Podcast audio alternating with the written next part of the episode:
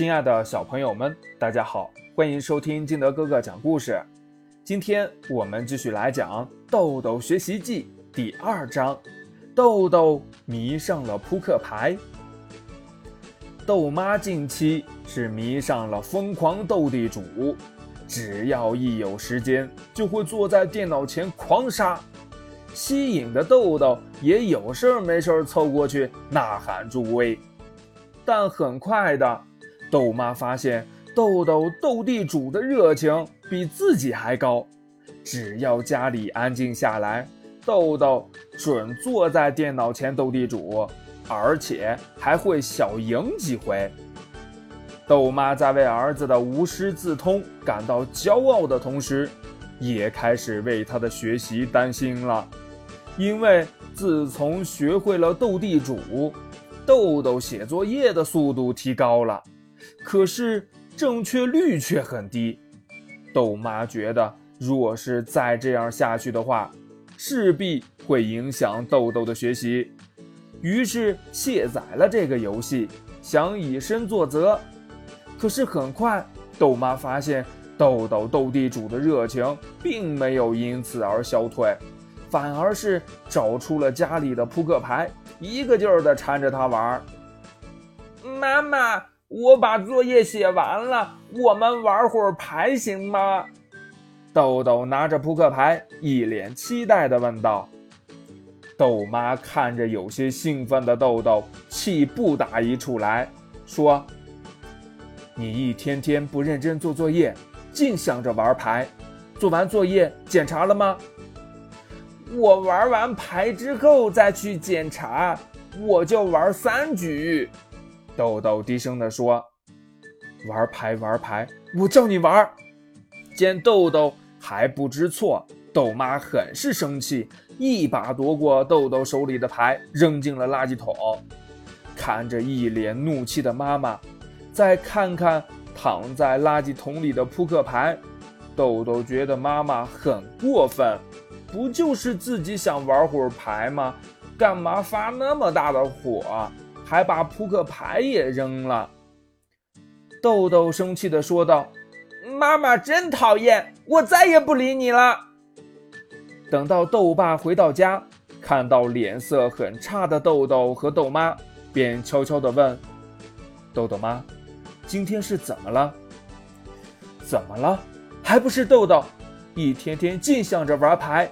刚才我把牌给扔到垃圾桶了。”豆妈。余气未消地说：“豆豆还小，你这样做只会引起他的逆反心理。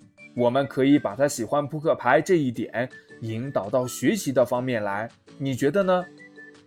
豆爸语重心长地说：“嗯，可以吗？可是我觉得扑克牌跟学习一点都搭不上边儿啊。”豆妈有些怀疑地说：“怎么会呢？”咱现在就去找儿子试试。豆爸一脸的神秘。豆豆，跟爸爸玩会儿扑克牌怎么样？好吧，如果没人跟你玩的话，我就陪你玩会儿。豆豆心里早就乐开了花，但仍是故作深沉地说：“但你原来玩的都过时了。”咱们玩个新鲜点的游戏吧。豆爸边摸着自己的胡茬，边挤弄了几下眼。豆豆听爸爸这么一说，也来了兴趣，赶忙问：“什么游戏？”好吧，我先说一下游戏规则：以每张牌上的数字为准，勾圈 K 分别代表十一、十二、十三。然后每个人各抽两张，说出两张数字相加之和，谁先抽得二十四，就算谁赢。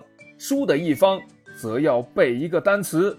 若玩家的和都不是二十四，那么算对和的一方可以重新抽两张牌。